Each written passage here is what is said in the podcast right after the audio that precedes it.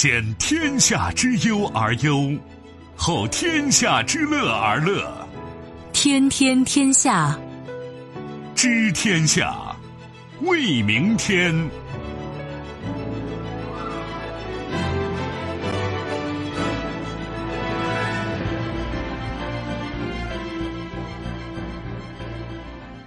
听众朋友们，大家好，欢迎您收听今天的《天天天下》，我是主持人梦露，有请本节目评论员重阳。你好，重阳。各位好。接下来我们还是要对刚刚过去二十四小时国内外发生的新闻事件做出关注和点评。历史新高，我国去年研发经费一万七千六百零六点一亿元。所谓何故？美国常驻联合国代表黑利辞职。二十九国五万人。北约二十年来最大规模军演将在挪威举行。百年老店。德国工业巨头蒂森克虏伯将一分为二，争议声中。张衡地动仪是否被课本删除？稍后的时间我们会为您进行逐一点评，也欢迎您持续关注河北广播电视台综合广播。除了传统的收听方式，您可以在手机上打开蜻蜓 FM 或者是极听客户端，找到“天天天下”，关注我们。今天我们首先来关注我国研发经费创新高。据新华社十月九号报道，国家统计局、科学技术部、财政部九号联合发布《二零一七年全国科技经费投入统计公报》。公报显示，二零一七年全国共投入研究与试验发展经费。一万七千六百零六点一亿元，比上年增长百分之十二点三，研究与试验发展经费投入强度为百分之二点一三，再创历史新高，比上年提高了零点零二个百分点。国家统计局社科文司高级统计师张鹏表示，我国研究与试验发展经费投入增速保持世界领先，投入强度已经达到中等发达国家水平。同时，我国研发投入结构向好，基础研究经费占比进一步提升。公报还显示，二零一七年国家财政科学技术支出八千三百八十三点六亿元，比上年增长了百分之八。财政科学技术支出占当年国家财政支出的比重是百分之四点一三，保持了。上年水平，这个如果让我们用特别简单的划分，说是好消息、坏消息，这当然是好消息了。而且这个好消息还是令人振奋的。怎么说呢？如果我们就事儿论事儿，就拿这个数据放在这儿，可能大家也不知所云。但是如果一个是你横着比一比，就是我们自己和别人比，然后你纵着比一比，就是这些年我们自己的这个变化和发展，你的感受就会很深。前两天呢，正好是诺贝尔这个各个奖项的颁奖，是吧？我们节目多多少少也都关注了一下，但是我也在节目里曾经做过这个分析，就是有一些大师级的人物，包括像钱学森什么的，一直在追问为什么我们没有培养出更多的人才，是吧？甚至李约瑟，就是研究中国古代科技史的那位大师，呃，英国人，他也曾经追问过中国古代科技那么发达，为什么近现代会落后？呃，没能搞出一个。等于说和西方比肩的自然科学的一个体系来，等等等等，那甚至我们自己对自己的科技发展也有这样那样的思考啊、疑问啊，或者说是反省，都是有的。那我个人以为有一个关键的问题是在四九年之后吧，因为所谓火燎眉毛先过眼前，我个人以为我们必须把自己的精力，就我们的人财物，首先要投入到就是国民经济、社会发展，包括国防安全，就这些领域，而不是去拿诺贝尔奖。我举一个简单的例子，比如说造原子弹，造原子弹这事儿是不可能去拿诺贝尔奖的，这毫无疑问。但是我们需要，我们最聪明的人，我们的精英必须先搞这个。当然不只是这个啊，我只是举一个例子而已。所以在比较漫长的岁月里，中国没有拿诺贝尔奖，这个倒反而并不让人觉得意外。我想说的是这个东西。但是翻回来呢，我们在整个科技发展的。整个的这个水平的程度上是不是很高？我们也得承认，我们长期以来是落后的。呃，诺贝尔奖本身呢，我认为它并不是说很全面的，就这个奖就代表人类科技的最高水平啊，就是一个呃比试的舞台。我不能这么说，但是它毕竟在很大程度上，它让我们看问题多了这个角度。从这儿看，我们以前讲过，比如美国或者日本。他们在这个领域确实多有斩获，比我们要多得多，这个我们要承认。而另一方面，在今天这个时代呢，我们的科研人员是前所未有的，可以考虑在这个领域去冲刺，去拿一下了。但是，一直以来我们做的努力是要看见的。这个努力既包括我们长期关注，比如一些科研人员、科学家他们的努力，还要包括国家在相关领域的投入，这个也非常重要。那你说投入怎么样呢？我们比一比，我专门找了几个数字哈，咱们比一比。因为音频节目嘛，咱们说数字有时候不是容易很说得清楚哈。大约比一比，我们就说进入二十一世纪以来吧，我们就说两千年的时候，那我们中国在刚才我们说科研这个投入上吧，我们大概多少钱啊？两千年的时候，中国的投入论美元，咱都说美元啊，一百零八个亿，一百零八亿，这是两千年的时候。那么到了十年之后，就二零一一年的时候，我们投入是多少呢？是一千三百四十七个亿。你看这翻番是几倍的翻，对吧？那我们再说两千年，我们当时在科技领域投入是一百零八亿啊。我们就说我们的邻居日本是多少？一千四百三十八亿。那岂止是十倍于我？他有这么高的投入，你说他拿多几个奖，这非常正常。至于美国是多少呢？在两千年，他投入是两千七百一十二亿。这个数字几乎又相当于日本的两倍，那你看这样的投入带来科技上的进步，而且有丰厚的成果，又把这个成果能够转化成生产力，在全球范围内，在国家包括企业的竞争之中，经济的竞争之中，包括科技国防的竞争之中，你说你跑到前面，这不很正常吗？我们说这是两千年，到了二零一一年，就是我们中国人能够在科技上投上一千三百四十七亿。美元的时候，日本投了多少呢？一千九百八十九亿。至于美国呢，是四千一百八十一亿。这是二零一一年的时候。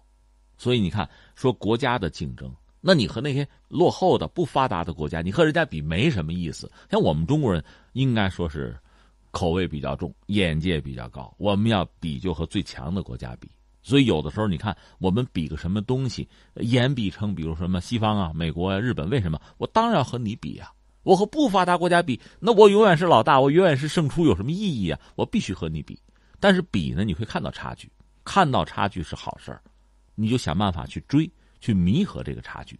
刚才我们讲的是，咱不多说，到现在等于说又在往上提。我们说的是过去，就是两千年和二零一一年的时候，当时中国的状况。行，这篇翻过去，我们再看另一个数字，就是个百分比。百分比指的是什么呢？就是我们在呃研究啊、试验啊啊，在这些领域我们的这个投入经费嘛，呃，占 GDP 那个百分数是多少？这个百分数，我们再说，比如说说美国吧，美国呢在投入上，在二零零一年左右吧，也是进入二十一世纪吧，它那个比例是百分之二点七六。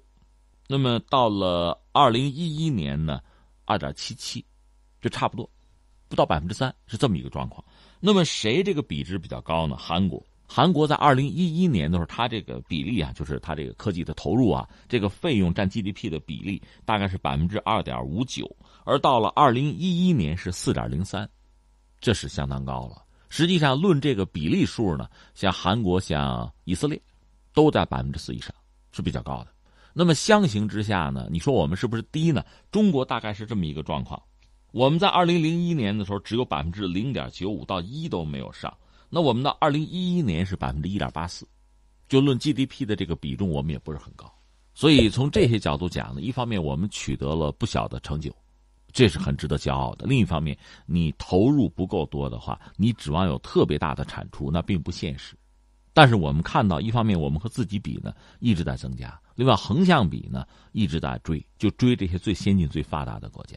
那你说你韩国都百分之四了，你也没那么发达呀，这就说明它那 GDP 盘子小嘛，对吧？它绝对值就那么大，虽然它占到百分之四，那以色列也是同样的问题，它 GDP 盘子小，你就是百分之四，其实它。绝对值那数字是有限的。那你比如美国，它百分之二点多，不到百分之三，你的 GDP 盘子大，现在都十九万亿，那么当然它的绝对值投入的就多。而至于中国呢，也是占了我们 GDP 总量大，我们将近十三万亿是这么一个状况。那你说我要是投个百分之二，那就相当了不得了，是这么个状况。所以由于我们经济社会的发展到现在呢，我们有一个足够的积累，我们拿出个百分之二点几。就能到非常好的水平了。而今天呢，其实在这个背景、这个基础之上，我倒觉得我们的科学家们真的是可以大胆的去问鼎诺贝尔奖，因为我们现在有这个基础、有这个设施、有这个条件了。在以前呢，恐怕真的这方面就是欠缺。那把这个说完之后呢，我们还要说个但是，在你总的投入够了，或者说不断在增加的同时，如果我们想要出成果，有几件事儿就得考量。一个呢，就是这个资金的使用的效率是不是够高，利用率是不是够高。我钱投进去了，打水漂了，没能拿到应有的效果。同样做这个事情，人家用更少的钱、更快的时间做出来，我们没有，那就不行。光投入这是前提，是第一步。有了这个投入，下面我们就得考虑怎么让它产生更好的这个效果。我觉得这是必须要考虑的。你光拿个百分数出来，现在看着数字是不错了。下面就是我们看，我们能不能在更短的时间、更好的利用这笔钱，出更好的效果。再一个是什么呢？出了成果之后，能不能尽快的把它转换成生产力，转换成我们经济社会发展的收益，甚至转换成公众的收益，这也很重要。有些东西很难直接转换，你比如我们搞那个 FAST 那个大望远镜，你说那转换成公众的收益，那不容易，直接我们看不到。但是呢，从长远看是有意义的。还有一些呢，确实能够直接转换。我们倒不要那样急功近利。不过总的说呢，我想我提的这个还是我个人以为还是很重要的。一个是投入要够，再就是有了投入把它利用好，而且让它尽快的能够完成对我们经济社会发展的推动，这都很重要。至于说到这儿，那个诺贝尔奖其实是一个结果，拿就拿了，拿不到，我觉得也未必是特别致命的问题。那说到这个研发经费投入强度呢，给大家来简单的来介绍一下，它是国际上通用的衡量一个国家是否进入到创新国家的指标。我国呢是属于中等收入国家，但是研发强度已经达到了中上收入甚至是高收入国家的水平。不过说到这儿，还是想问一句：那么我国现在在目前追求科技进步与创新的方向上，还有哪些不足之处呢？那你这个问题我是这么理解吧，就是两方面说，一个是我们确实这么多年的积累啊，攒点钱投到研发上了，投到科技创新上了，必然会有结果。那下面我们就希望这个钱花的值。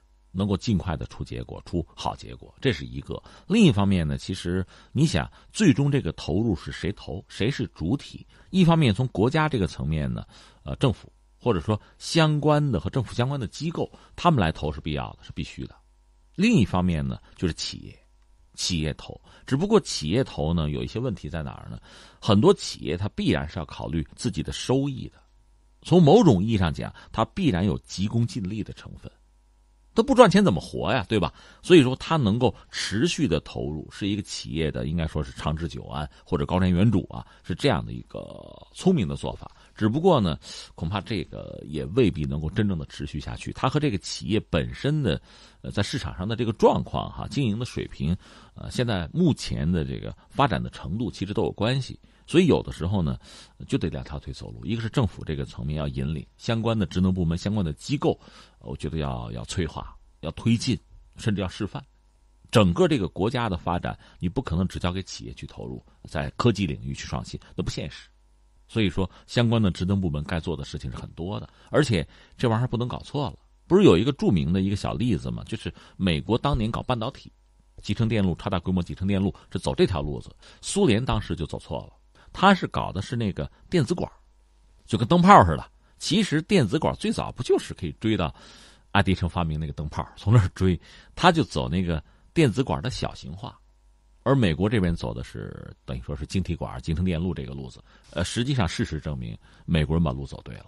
你可以不断的小型化，现在不都已经成了就芯片了吗？可以进化到这儿。而你那个电子管的小型化到最后怎么样？你如果继续小型化，那它也是玻璃管子呀。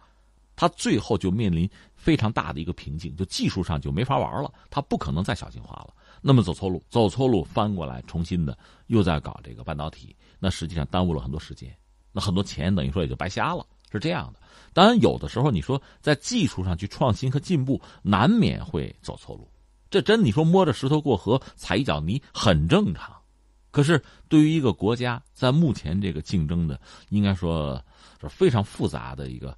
呃，一个环境里边，你说能够争取不走错路，这钱不白投，而且最好能超近道，能弯道超车。我们想的是这个。那么在决策的时候，就一定要什么呢？专业的人做专业的事情，不能拍脑门，不能一跺脚，对吧？这是不行的。所以他对我们的决策、对投入，哈，我觉得有更高的要求。这还真不是随便谁能玩得了的，必须专业。另一方面就是企业吧，因为企业直接面对市场，面对消费者，所以一方面呢，还是想办法通过我们的政策鼓励企业去多投入，通过这个投入呢，引领自己技术的发展啊、创新，最终在市场上占据更可观的份额。同时，我们也得承认，企业有自己生存的压力，你也不可能指望就是我说把所有的这个投入这方面的问题靠企业自己去解决、去想办法，那个有的时候他能投的有限。我们再来关注一下美国常驻联合国代表黑利。最近呢，很多美国媒体报道他辞职了。美国常驻联合国代表尼基·黑利九号向总统特朗普辞职，特朗普已经接受辞呈，黑利将工作到今年年底正式卸任。美国有线电视新闻网表示，大多数人听到这个消息的第一个反应就是什么？然后第二个反应就是为什么？美国国务院一位高级官员告诉 CNN。黑利在九号上午告诉他的助手自己要辞职了。另外呢，有知情人士表示，美国总统国家安全事务助理博尔顿和国务卿蓬佩奥都对这个突然的消息感到震惊。美国中期选举将近，近日新任大法官卡瓦诺的性侵事件又闹得沸沸扬扬。在这个关键的节骨眼上，黑利到底为什么辞职？CNN 分析了三点原因。首先，第一，在特朗普面前，博尔顿和蓬佩奥变得更加得宠，黑利被挤走了。第二，他要挣钱；第三，也是被广泛猜测的理由，就是他想竞选总统。不过，应该是知道自己的辞职可能会引发人们对于他在二零二零年竞选总统的猜测。黑利在九号就明确表示，他在接下来会支持特朗普竞选。特朗普九号也是告诉记者，他正在考虑高盛集团高管蒂娜·鲍威尔出任新的美驻联大使。这个事儿确实，个人作为旁观者，我们是吃瓜群众，也觉得有点突然。因为黑利，你看他先解释一下这个人啊，这个人就是美国省美国长，但他可不是纯粹的就是白人，他实际上是印度裔，而且是印度的，就是锡克锡克族，是这样的。但是他是在美国读的书，后来他在美国做到那个南卡罗来纳州的州长，算是做到了一定的这个位置。后来呢，他就等于说给特朗普做了驻联合国大使吧。或者说，美国驻联合国代表这一个意思啊。这个位置，刚才你谈到两个人，一个是蓬佩奥，呃，一个是这个博尔顿。博尔顿本身之前就做过这个位置，就是美国驻联合国的大使，这个位置做过。黑利等于说算是他的，这不能叫继任者，但是有同行的意思吧。但是现在的问题，你刚才说了，美国媒体分析说，你看这两个人，这两个老男人，蓬佩奥和这个博尔顿，是深受特朗普的喜欢。宠爱，而黑利可能是要被边缘化，那这种状况存不存在呢？个人以为客观上确实是存在的。那这个就是黑利要辞职要走的原因，这个也有可能。但是黑利本人，我们讲在特朗普的这个班子里吧，他本人是以强硬著称的，就比较猛。这个人比较猛，但是因为他这个位置又很特殊，他是这个在联合国吧驻联合国的这个大使，这是个什么角色哈？一般说来，各国都有这个常驻联合国的代表。或者叫驻联合国的大使啊，这个角色呢，其实就是各国派驻，就常驻驻守在美国纽约的那个联合国总部的代表或者是大使，就是这么个角色。他很重要，而且就要几乎是时时要代表自己的国家去发声。所以，关于黑利做这个工作，做了一年七个月吧，不到两年吧。那其实我个人估计，他的压力是非常大的。你要在网上随便搜一搜，我给大家随便搜，就是“黑利”两个字，搜进去，你看各种新闻啊，这个。美媒媒体啊，冒号骗子指美国大使黑利的吗？这个再看这个啊，美国的撒切尔尼基黑利，再有这个啊，尼基黑利的火与怒，再有这个，到底何方神圣让凶悍的黑利英版特朗普接连中招？还有这个，俄整蛊组合假装波兰总理戏耍尼基黑利等等等等，风口浪尖嗯，而且关于他。似乎负面的新闻，至少不是那么正面的新闻挺多。你看这个位置压力确实可能很大，而且有的时候难免不得不口是心非。所以有的时候他这个角色就让我想到什么呢？中国有一个传统相声是群口三个人叫八马褂，不知道大家听过没有？这里面有一个角呢就是胡说八道，另一个角呢就必须把他的话圆了，圆他的场。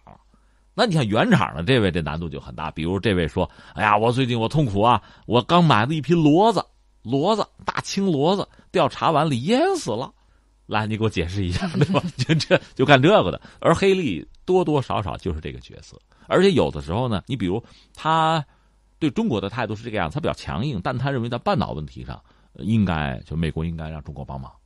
但这个现在看来，特朗普也不完全认同他的这套东西。关键他要代表美国说话，说了之后，特朗普又不认。比如说，在对待俄罗斯的问题上，他是很强硬的。比如前一阵他就曾经放话说：“你等着俄罗斯哈，我美国会制裁你。”结果特朗普能说：“不，我们不制裁，你糊涂了吧？”结果你黑利就我没糊涂啊，我没糊涂啊，这找谁说理去？就这样的事情经常发生。不过我们刚才说，黑利总的来说是一个就比较强硬的人。坦率讲，是比较符合特朗普和特朗普现在这个班子整体的格调和胃口的。但是现在看来，你说你硬，你显然还不够硬，因为那两位更硬。这么一来，你被边缘化的可能性是是大的。因为我们也知道，特朗普上来之后，他这个班子一直在换人。你说硬吧？你说那个班农国师班农不算很硬吗？那也给踢出去了。你现在实际上关于他的女儿和女婿，就是这个伊万卡和库什纳的消息，相对也少了。可能之前的那种比较紧密的关系，现在也松散了。现在当红的炸子鸡，确实就是刚才我们说的贝尔顿，还有这个他们的这个蓬佩奥国务卿是这样的。这是他们的这个班子的特点。可能确实如有媒体猜测的，在你把我边缘化之前，在你把我一脚踢开之前，我先走了。这可能是一个选项。另外还有就是像 CNN 分析或者猜测的那样，他可能缺钱，就干这个不挣钱，不挣钱，但是他家里孩子读大学什么的，可能有这个因素，呃，必须考量，就自己家庭生活嘛，要挣钱。还有不是说，也许他要当美国总统的候选人，但他自己已经出面明确的说，我不但不，我还要支持特朗普。其实，在之前，特朗普这次上任，当时他是什么政治态度？他并不认同或者说支持特朗普。他甚至支持的是特朗普的竞争者，但是翻回来最后他也是不情不愿的，还是站到了特朗普这个战壕里来，是这样的。那我们现在能说的是什么呢？刚才你谈到了接替黑利位置的，原来大家猜嘛，一时间谣言四起，是不是伊万卡？就是特朗普的女儿。这女儿马上跳起来解释：没有没有，不是我。而特朗普那方面呢，大概表达这么几个意思：一个呢，黑利走，你们感到意外是吧？我不意外，他跟我说过。但是这话是真是假？是不是掩饰自己对这个事情一无所知？这也很难说，因为他说话也没谱嘛。所以也有人说呢，他这么讲只是给大家一个印象：这次离职啊，没对我们造成多大的冲击啊，没有太多的影响，没有太大的波动啊、震荡，没有啊，只是传递这么一个意思。至于说谁来继任呢？他说他至少有四个，脑子里有四个人，名单上可以选。现在可能那个。高盛的女主管，嗯，最有可能，因为库什纳就是他的女婿，在另一个场合，可能是口误啊，还是有意为之啊，把这个事儿又印证了一下，可能，呃，那位就是鲍威尔吧，可能性是比较大。那我们想说的是什么呢？一个是据说那个鲍威尔还是个什么国际主义者，那显然不是一个和特朗普和目前这两位老男，就是这个特朗普宠臣，呃，蓬佩奥和这个博尔顿。和他们俩类似的这种很激进的、很强势、很鹰派的人，如果这样的话，那你能混多久啊？这是我们要打一个问号，走着瞧。另外呢，我们还得说，特朗普他这个圈子核心这个班子里边，基本上都是富豪和鹰派。按说，如果不是这个风格、这个味道的人，也不一定进得来吧？那我们还是走着看。对，还有一件特别有意思的事儿，刚刚您说到了黑利对俄罗斯的态度是比较强硬的。那黑利辞职了，俄常驻联合国代表表示很遗憾，将会赠送离别礼物。另外呢，也表示随着时间的推移，美俄关系将会逐渐回暖。这怎么说呢？也许口是心非吧，也许惺惺相惜吧。一个呢，黑利在联合国确实和俄罗斯那代表，呃，那是一位呃谢顶的矮胖子吧，两个人唇枪舌剑。确实唇枪舌剑。其实双方的话，我看过一点，每次辩论都相当精彩。这两位都可以说用咱们中国话叫杠精啊，可以这么说，就抬杠，呃，杠得很精彩。但另一方面，我们也知道他们是各为其主，所以按照俄罗斯方面这位这个驻联合国大使讲，他们私交还是不错的。这种可能性是存在的，因为为了国家嘛。但是私交是不错，也不可能完全撕破脸。即使两个国家完全撕破脸，也没有必要。但是你要说黑利这样一个对俄相当强硬的人，真的走了，卷铺盖卷走人了，我不相信，俄罗斯方面只是感到遗憾和痛惜，我觉得窃喜才是正常的。最近，北约正在加紧筹备三叉戟接点2018多国联合军演。本次军演号称是近二十年来北约进行的规模最大的军演。北约官员亚当·福格表示，北约将会在本月晚些时候正式启动近二十年来最大规模军演。美国航母“杜鲁门号”及其前锋，包括一系列舰船和战机，将会参与到这次军演当中。据了解，将会有二十九个北约成员国参加三叉戟接点2018联合军演，与瑞典和芬兰展开合作。据福哥的说法，军演总共包括三个主题，即北约是一个防御联盟，三叉戟接点将会展示北约的可靠军事力量，以及阻止潜在敌人对北约的威胁。本次军演预计将会在十月二十五号到十月七号在挪威举行，届时将会有近五万名军事人员参演。山雨欲来的感觉啊！这么多国家，北约国家，包括自己的盟友凑在一起，实际上，个人以为直接的感觉还是针对俄罗斯的。性质更强一点，但是大家都知道，都是大家心知肚明啊，可发一笑。就是每当有军演的时候，大家最常听到的这句话就是“我们不针对任何人，我们没有特定目标”，就这套东西嘛。前两天我正好和大家聊过一次军演，这个世界上就人类历史上目前最大规模的军演发生在上个世纪八十年代初，就冷战的时候，苏联搞了个叫“西方八幺”，这名字你一判断就很清楚，西方是谁啊？对象啊？目标啊？八幺呢？时间呗。对吧？时间很清晰，对象很明确，就是演给你看的。这是人类历史上最大规模的军演，它其实持续的时间不是很长，八天，但它动用了五十万人，而且大量的武器装备都是用万来计数的。你比如坦克，你比如飞机，这么一个状况。所以这个在当时给西方极大的冲击，因为又是针对西方。大家知道，冷战的时候，欧洲基本上是美苏博弈的主战场。欧洲国家天天就惊弓之鸟啊，整个带弹，就这种感觉。呃，甚至你说北约，北约最早就是十四国军事集团嘛，就是美国为首搞了一个拉一帮小兄弟，就是针对苏联，就是为冷战的需要。从那时候开始呢，双方往往是通过演习的方式，一个是展示实力，一个是给对方直接的这个威慑啊、压迫，就这样子。真正的热战呢，其实谁也不敢搞，双方也都有核武器，所以通过演习的方式。这是非常重要的一种方式，演习啊，军事演习最早大家知道演习是什么呢？就比如我们搞台晚会之前，我们的排练排演，本来就是干这个用的。我们大家配合一下，武器装备适应一下新的战术啊、战略啊，我们走一遍啊，这是最早演习的目的。但是逐渐的演习价值就发生了变化。它当然这个性质啊，刚才我们讲这个核心的作用没有变，但是它拓展了好多新的空间和层面。你比如说，咱俩一块搞个演习，那意味着咱俩的关系就与众不同了。特别是有些演习呢，你比如反潜演习，那就很深入，那表明咱们两家呢关系很密切，相互很信任。如果咱们俩呢关系不强，甚至就不睦，也可以搞演习，比如搞简单的人道主义的，搞个编队演习，就海军的什么的，编个队，这是可以的。所以你看，这里面有诸多的层次啊、规模呀，有不同的分类、不同的门槛，代表不同的性质。另外呢，演习本身也是给全球范围内的这个各国传递某种信息的很重要的一个一个做法。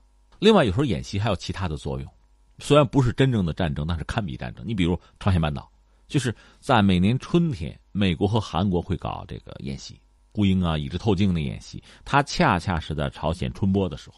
朝鲜我们知道本身就不发达，它从某种意义上也算农业国，它那化肥都不能完全自己，那么一个国家，所以农业生产至关重要。但我就在那个当口演习，那你只好分出相当的精力啊，包括人力来、物力来，你应对这个演习。万一你演习真打过来怎么办？所以它的农业生产都会被耽误。我要的就是这个效果。你看，演习本身的这个作用特点是非常之多的。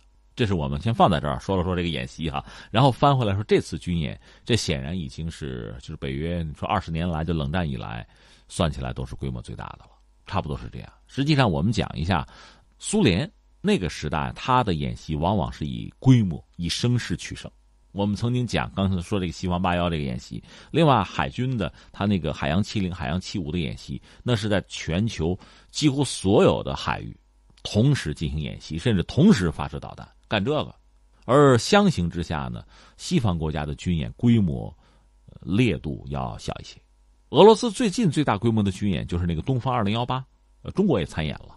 这个被认为规模仅次于那个西方八幺，就是从俄罗斯这个角度来讲，它一脉相承军演要比规模这次东方二零幺八是比较大的。而翻回来呢，你可以看到西方这次就北约这次，也可以看作是对二零幺八这个回应，你可以这么说。但是显然它针对俄罗斯的性质是比较强的，因为毕竟是在挪威，在冷战的时候，北欧就是应该说是双方必争之地。甚至还发生过苏联的潜艇在瑞典的近海搁浅这样的事件也发生过。另外，这个军机突破对方的防空圈，或者说进入对方领空这样的事情也多次发生。当然，这次俄罗斯肯定要高度关注。而北约方面，我看也有高官就讲，他们这个演习从范围来讲，哈，距离俄罗斯边界可能有一千公里，呃，那么飞机本身呢，起飞之后活动的范围离俄罗斯边界可能也有五百公里，所以认为俄罗斯不应该感到焦虑。不应该感到恐惧，呃，也有这样的一个说法。但是，这个演习的针对性，个人以为还是比较强的。另外，我们注意到了，还有新闻说，北约蟒蛇演习将会在十一月在波兰举行。可以说，最近北约动作很频繁。而且，我们注意到了，其实就在前几天，乌克兰和北约也是进行了联合军演。嗯，你看啊，这个性质不一样。如果我们说挪威这次呢，毕竟离俄罗斯上千公里，比较远，俄罗斯你就是心中不适，你感到不舒服，你也不太好直接说什么。所以，在这个距离上适合搞。你看，二十九国五万人搞大军演，而在波兰，在东欧，在这个特殊的地段，因为波兰本身是俄罗斯的邻国了，在历史上，俄罗斯和波兰多有不睦，那爆发战争可不是一两次啊。而且波兰多次被瓜分，每次都有俄罗斯的事儿吧？是这样的。所以在波兰进行军演，对俄罗斯的针对性就更加之强。至于乌克兰，就不用说了，原来乌克兰是苏联很重要的加盟共和国呀。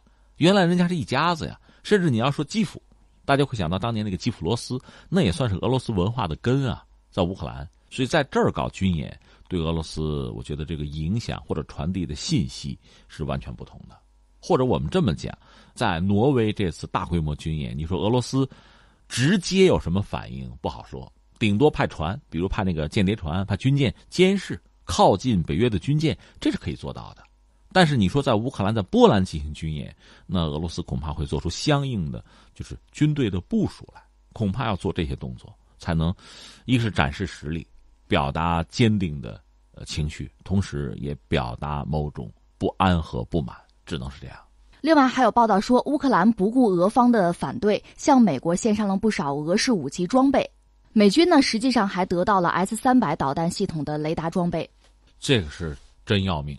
因为刚才我们恰恰讲，就是乌克兰本身曾经是苏联很重要的加盟共和国，而且在苏联时代，人家也是全国一盘棋嘛，所以很多重要的就是军工企业就放在乌克兰了。那现在好，双方分了家，分家之后，我们也讲，从西方那个角度讲，确实是下手是非常狠。现在制造的是乌克兰和俄罗斯之间的这种不睦的关系啊，恐怕嗯，在可预见的未来是没有办法恢复了。因为我们都知道，人和人也是这样，就有些矛盾吧，其实还可以弥合。呃，相逢一笑泯恩仇，这样的事儿是可能做到的。但是，如果事情到了某个程度，就覆水难收了。你比如说，最后发生了克里米亚这个事件，克里米亚本来是在乌克兰那地盘上，那版图上，当然那个地方又很特别，还有苏联时代的那个遗留的这个海军基地，等于说俄罗斯也一直在用。那现在最后普京把。克里米亚拿回了俄罗斯，那和乌克兰这个领土的纠纷一旦达成，就不太好化解。当然，我们也可以推测，普京是在实在无可奈何的情况下才出此下策。因为你只要把克里米亚拿回来，那不要说东乌克兰，就克里米亚拿回来，乌克兰和你的关系就不好再修复了，就这么一个状况。但也没办法。而作为乌克兰呢，确实一心想投靠西方，这样才能获得自己经济社会发展必要的资金和一定的安全。有一个所谓投名状的玩法是什么呢？就是把自己的武器给西方，而乌克兰呢，我们说在苏联时代，其实它就是军工产业的很重要的一个基地，造船的、呃大型的飞机的、呃导弹的、坦克发动机等等等等一堆东西。这些东西其实苏联军队在用，后来俄罗斯继承了苏联的衣钵之后，大量的武器他也在用。这些东西是高度机密的，而乌克兰恰恰有能力把这个东西卖掉，啊送掉，这可以做到的。还不如毁掉呢，而美国当然乐得从这儿得到一些苏制武器，当然现在就是俄制武器的秘密，包括 S 三百这个导弹，目前在全球范围内也还是很先进的导弹。所以我们前两天不是也聊了吗？这些武器其实是一种战略级的东西，是筹码，是牌。它真的不在于打下对方几架飞机来，而在于我把它放在那儿，我把它给谁。你比如现在要不要把导弹就 S 三百给到叙利亚，给到伊朗？这个以色列和美国是很闹心的。但是现在好，雷达拿到手了，你爱给不给吧？这张牌的效力就没有了。这是乌克兰做的事情，这实际上确实是背后捅刀的事情，俄罗斯会很难受。当然也不是没有化解的办法，就你想办法改你的雷达的频率或者其他的一些什么东西吧。但那往往意味着一个是时间成本，再就是巨大的投入。而且有的时候，作为美国，美国也不傻，它的这个技术武器这个领域也是很先进的，它完全可以照猫画虎啊，或者说，嗯，看透就俄制武器，比如啊三百的秘密，这是有可能看透的。下面我们要关注的是德国工业巨头蒂森克鲁伯。发家两百多年的德国工业技术巨头蒂森克鲁伯要拆分了。十月九号，蒂森克鲁伯集团监事会一致决议通过了董事会提出的公司重组方案。集团声明表示，计划将集团拆分为两家公司：蒂森克鲁伯工业公司和蒂森克鲁伯材料公司。前者将会专注于工业以及相关产品，后者将会专注于材料业务。两家公司都将会上市。此前。蒂森克鲁伯拥有五大业务，分别是机械零部件、电梯技术、工业解决方案、材料和钢铁欧洲。拆分之后，机械零部件、电梯技术等业务归于蒂森克鲁伯的工业公司，材料服务业务归蒂森克鲁伯材料公司，钢铁业务则已经和塔塔合作，成立了双方各占百分之五十的合资公司。这怎么说？呃，蒂森克鲁伯世界五百强啊，嗯，对于我们中国人来讲，这个名字也不陌生吧？如果说眼前的，你可以想到电梯；如果说过去的大炮，是吧？但是这家企业现在发生一个很大的变化，就是你说要一分为二了，这个确实也让我们把它作为一个特殊的视角吧，看一下德国目前的制造业。德国传统上是一个制造业非常发达、有悠久历史和全球良好声誉的是这么一个国家，它的这方面的企业在全球应该几乎可以说。独步天下，什么执牛耳，你可以用这些词儿。但是现在忽然有这么一个举措，会让人觉得有点意外，是吧？我们先说说，把这个企业的发展啊，这个命运啊，历史啊说清楚，大家自然也就明白了。蒂森克鲁伯啊是俩人，蒂森是个人，克鲁伯是另一个人，这俩人不是一家啊。蒂森这个公司呢，你要论起来，应该是在一八七一年，就是普法战争是一八七零年，对吧？一八七一年的时候。蒂森公司的创始人嘛，他叫做奥古斯特·蒂森，他搞出来的这个企业，这个企业最早呢就是一个叫蒂森联合公司，逐渐的就做大，做到一次大战初期的时候，这个公司已经是一个就欧洲最大的一个什么呀，就是采矿啊、冶金呐，就这类的一个企业，还有煤矿、有铁矿、有钢铁厂，是吧？机械制造厂、运输公司、呃，军火都有，就这个非常大的一个企业，号称叫蒂森钢铁大王。这是他。那至于克鲁伯公司，大家可能就更为熟悉了。这个企业，你要是刨它那个根儿，能刨到十六世纪去。就是克鲁伯这个家族啊，就在做生意，一直在做，而且他们家据说家教都很严。我怎么印象中小时候说看一个什么励志故事，他们家冬天都不生壁炉什么的，就这个啊。呃，做起来，做起来也是到了普法战争之后吧，就是德国统一之后。这个克鲁伯这个家族确实遇到了一个非常好的一个发展的机会。他也是做钢铁，做大炮，而且呢，他很敏锐。就是克鲁伯这个家族哈，传承到这一波这代人的时候，就是掌门人很清晰的就看到一个前景，就是我做生意啊，最大的客户是谁啊？是国家，是皇帝，就威廉皇帝。德国刚统一嘛，所以他呢也有很强烈这个国家主义的情绪。他甚至给皇帝写过信，他就说：“我把我这个公司啊，我就不看成公司，我这是国家的工厂。”就通过这种方式，一个是和你可以想象的啊，就最大的客户和国家、和国家的军队和皇帝建立了密切的关系。那你想他的生意能不好吗？所以他等于为德国服务，为德国的军国主义服务。这是克鲁伯公司两点。第一点呢，当时就是大清国那阵不搞洋务运动，也引进西方的军事技术嘛。李鸿章是最爱克虏伯大炮，甚至呢，他要求从英国订的巡洋舰哈得装德国炮，装克虏伯大炮，他就信这个，就是克虏伯的粉丝，这是他。另一方面，克虏伯因为和国家走得太近，那除了收益以外，自然可能也会遇到一些麻烦。你比如说，一次大战德国打败了，那作为克虏伯这个企业，你会什么下场？所以也受到非常大的打击。那么战胜国会瓜分你啊，会抢你啊。其实到二战结束，同样的命运再次发生，因为克虏伯确实为德国的扩张，呃，包括为纳粹做了大量的工作。刚才我们讲蒂森那个公司也一样。希特勒之所以能上台，很多大资本家给他支持，包括蒂森，给了他大量的支持。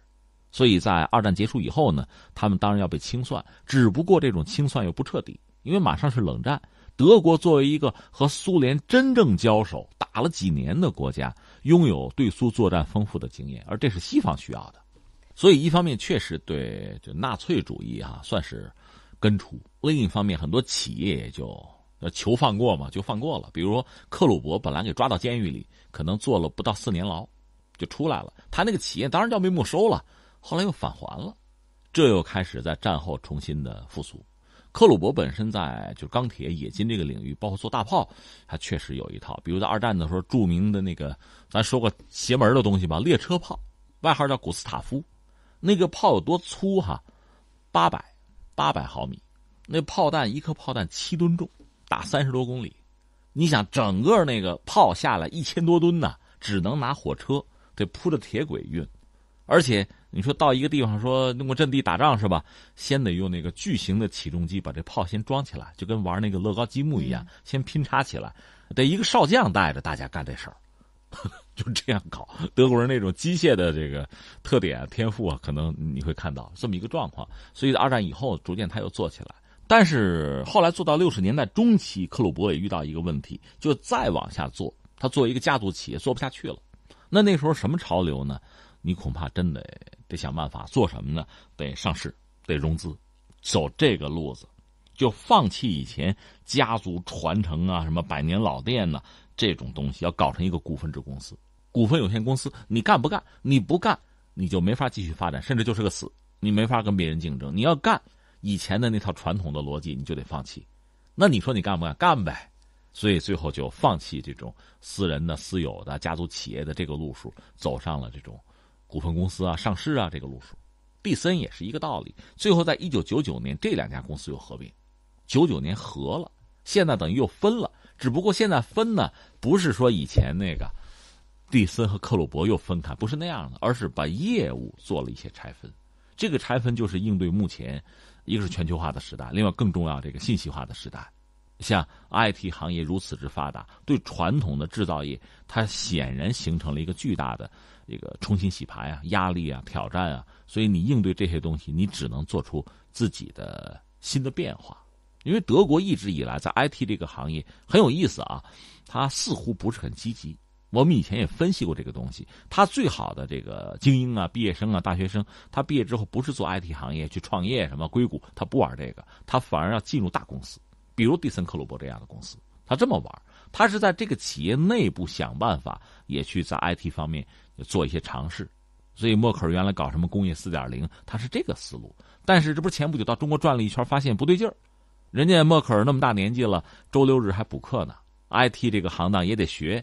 由此呢，要推进很多传统企业，包括制造业，也必须和 IT 去杂交。我们现在看到的蒂森克鲁伯的这轮算拆分吧，多多少少，它倒不一定是直接的 IT 化，不是这个意思，但更多的是要应对新时代的挑战，这是毫无疑问的。我注意到有媒体就报道，随着全球钢铁产能的严重过剩、倾销价格战的蔓延，蒂森克鲁伯不得不转型。那能不能够理解为蒂森克鲁伯这次拆分也是一件具有代表性的事件呢？是。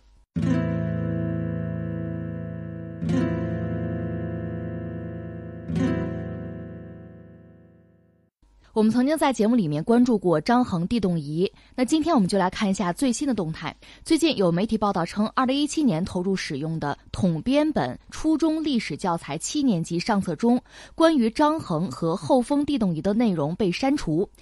那个被印在教材上影响了几代中国人、由王振铎复原的地动仪模型开始淡出当代青少年的视野。此前，人教社明确回应，张衡以及地动仪内容并没有从统编版教材中消失，只是教材编排上做了调整。据人教社的回应，张衡等人物都并没有消失。关于张衡和地动仪的内容，统编版小学道德与法治教材五年级上册专门设置了“古代科技耀我中华”一课。介绍扁鹊、张仲景、华佗、李时珍、孙思邈等著名的医学家，张衡、祖冲之、毕生、蔡伦等古代科技巨人以及科技成就。其中呢，还专门讲述了张衡和他发明的地动仪，指出其对科技的重大贡献。同时设计学习活动，引导学生追求真理、献身科技，要像张衡一样善于观察、善于思考，做一个有心人。教材中还设置了相关栏目，介绍国际上用张衡。祖冲之的名字命名了月球上上的环形山，这是张衡地动仪。之前我们在节目里聊过，给大家介绍过。涉及到这个张衡的地动仪吧，就是一直有争论，而且一直有人试图复原它，但是因为那个原件没有找不到，而且它，那个很多古书上的记述吧，并不涉及到这个东西的原理和制作，只是讲它外观什么样啊，多么神，所以只能倒推。那么一直以来呢，就在四九年之前，我们知道，包括中国也好，日本也好，甚至英国也好，很多国家的相关的学者都试图看能不能复制这个东西出来。刚才你讲的这个事儿是在一九五一年，当时这个地动仪模型要复制是王振铎先生，他是当时文化部的文物局的博物馆处的处长。那为什么让他复原呢？因为他在之前，就是四九年之前，他就一直在研究这个东西，他一直想复原这个东西。但是呢，其实都不是很成功。那五一年这次，他确实做出了一个东西。那你只能说它是一个模型，就是外观上达标，就是按照当年那个史书上记载，比如说八条龙，八个方位嘛，然后地上有这个蛤蟆张着嘴，说哪边地震，那个龙嘴里不就出来一个铜球？那么这个铜球正好砸进蛤蟆嘴里，掉到肚子里面，当啷一响，呃，这声音确实也很洪亮。这个都是有技术的，只是把这个外形做出来了，但是。原理是什么？能不能用这个东西？咱不要说预测、预警地震，就是哪儿地震了，用它能不能给我们汇报一下？其实根本就做不到。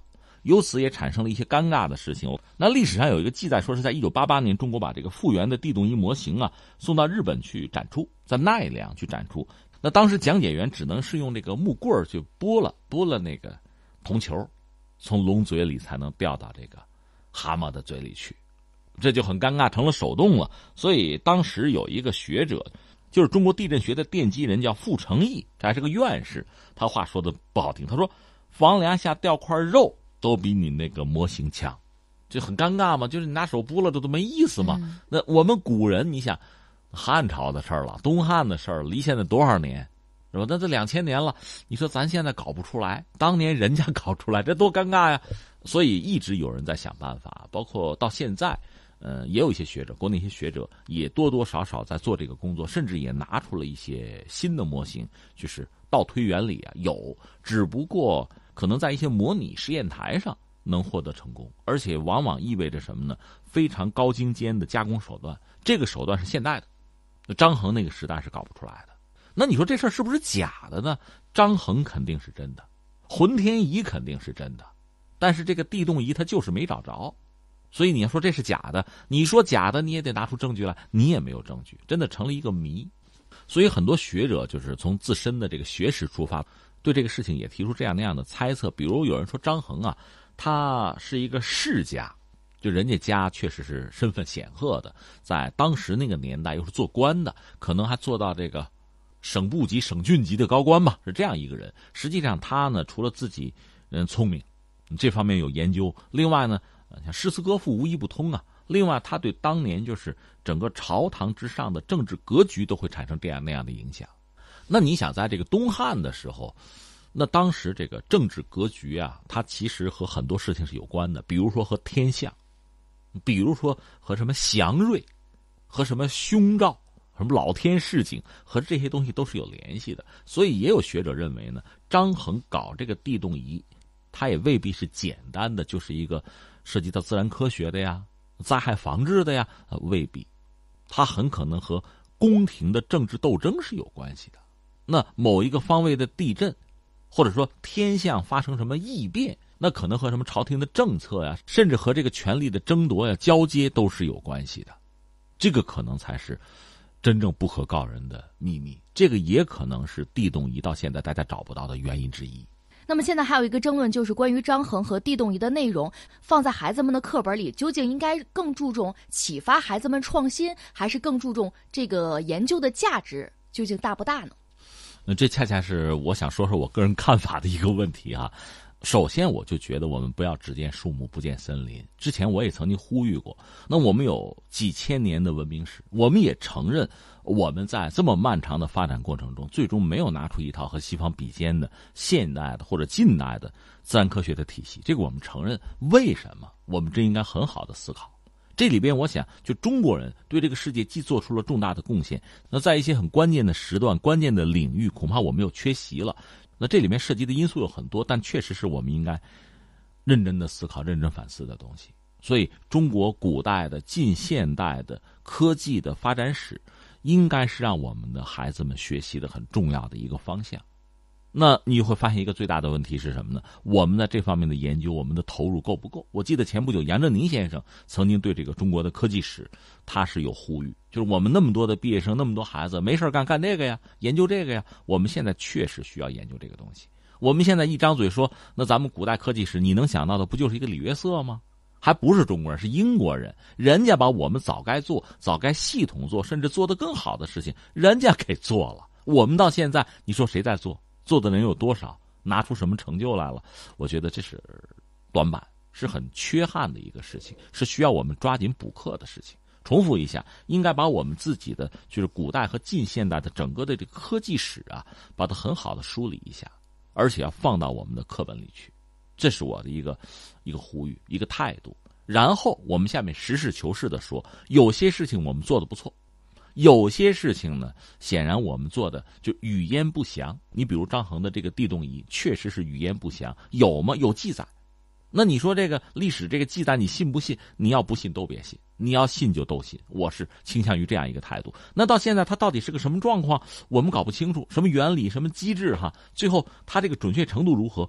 我们只能是连问题一起放在这儿。我是倾向于这个啊。如果一定要说的话。你课本有两个选择的方式吧，一个方式是把以前大家认为很重要的，但是现在还存疑的东西，把那个疑注出来，这是一种负责任的态度。你要是想把它拿出去也行，那么所有的依据不足的东西，我们要不就都拿，否则的话就出现为什么拿这个不拿这个，就会出现这种争论。而现在我们把问题如果只是集中在张衡的这个地动仪拿出历史课本好不好，这我就觉得格局就小了，应该是整体来考量。另外呢，刚才你谈到，其实不光是地动仪，还有很多。你比如卫青霍去病，这个该不该拿走？或者说，比如祖冲之，我们要不要大书特书？这些问题，我倒觉得应该根据我们今天这个时代的需求，我们做一个整体的思考。说到这儿，我想扯另外一个事儿，扯远了啊。有一个所谓十三将士归玉门的事情，我不知道大家了解的多不多？好像是二零一八年，是不是立项要拍电影了？如果一定要说一个不伦不类的一个标题，就是。中国版的《拯救大兵瑞恩》，你可以这么说。当然，这是个笑话，我都不同意这个说法啊。他讲在公元七四年，也是在东汉。那当时东汉和谁发生了冲突呢？和匈奴。匈奴呢，就是在西域那边吧，就等于说翻云覆雨。当时东汉也算是一员猛将，叫耿恭，他是带部队在那儿和匈奴博弈的时候，他人很少，他就在疏勒城坚守疏勒城，他只有几百人。匈奴是几万人把他们围了，但成功不下来。就汉军的战斗力确实非常之猛，这就双方就僵持在这城也围了，你也出不来。呃，惨到什么程度？历史记载就没有水喝哈，他们只能是从马粪里汲水，就到这个地步。但是就是坚守不降。而另一方面呢，正赶上皇帝死了，换新皇帝，所以他们没有得到及时的救援。当然，耿恭是派了自己一个手下，就是去求援啊。最后，据说在汉朝的这个朝堂之上发生了一次大辩论，就是接到这个战报的时候，那些人恐怕早已经死了，疏勒城可能早已经被匈奴占了，那你再派兵就没有意义了。但是有大臣就拍案而起说：“那不行，如果我们不去救，我们连这个姿态都没有。虽然远隔千山万水，如果你不去救的话，将来如果匈奴再打的话，谁为我们卖命啊？谁保卫国家呀？所以最后大家就统一思想，下定决心去救。最后呢，是居然救回来了。救回来那个城里，最后活下来的只有二十六个人，就是耿恭带着二十六个人。那最基本上说句难听的，还不如叫饭花子呢。你想，而且这二十六个人最后被接到玉门的时候，只活下来十三个人。那身体就已经太差了，十三个人，这十三个人当然作为英雄，被这个东汉嘛，一个是政府表彰，一个是民间奉为神灵一样的人物。呃，后来有一个画家画了一幅油画吧，叫《十三将士归玉门》，就这么一件事情。我不说，你不知道。那我们中学的历史课本上不写，那大家就不清楚。就这么简单，这事情就是这样一个事情，有吗？有啊，东汉的时候啊。那么这个事情本身，你要真论起来，涉及的人物也不是那么多，拍成一个影视作品可能惊心动魄，但是在整个中国几千年的文明史上，你把它拿出来有没有必要？那就看我们拿什么标准来衡量了。所以我个人以为呢，呃，在今天这个时代，我们对我们自己孩子们的教育真是要重视，对我们中学的哪怕是历史课本，都应该真的是有更多的心思去思考，什么人、什么事儿应该放进去，什么事情可以淡出。回到刚才我们说的中国古代的科技史哈，呃，因为那个时代和今天有非常多的不同，甚至古人描述一些自然现象，或者说思考一些自然科学的一些理论，特别是我们在今天受到的这个现代自然科学教育，更多是西方的版本吧，所以这里面可能存在很多的不搭界，存在很多无法对接、无法接轨的问题，这是事实。但是怎么样把这个事情说清楚，既不要以讹传讹。就不要把那些以前就没有说清楚的事情吹得神乎其神，那就不实事求是了。同时，也不能够妄自菲薄，因为我们没有发展出现代的科技的这个体系，我们就对以前的那些就先人的创造完全嗤之以鼻，这些态度都是要不得的。总之，最后一句话，对我们自己的历史课本，对我们曾经就我们的先人在就是中华的这个。版图上，在时间和空间的维度上所做的那一切，我们要有一个负责任的态度。好，以上就是今天天天天下的全部内容，感谢您的守候收听。明天的同一时间，我们不见不散。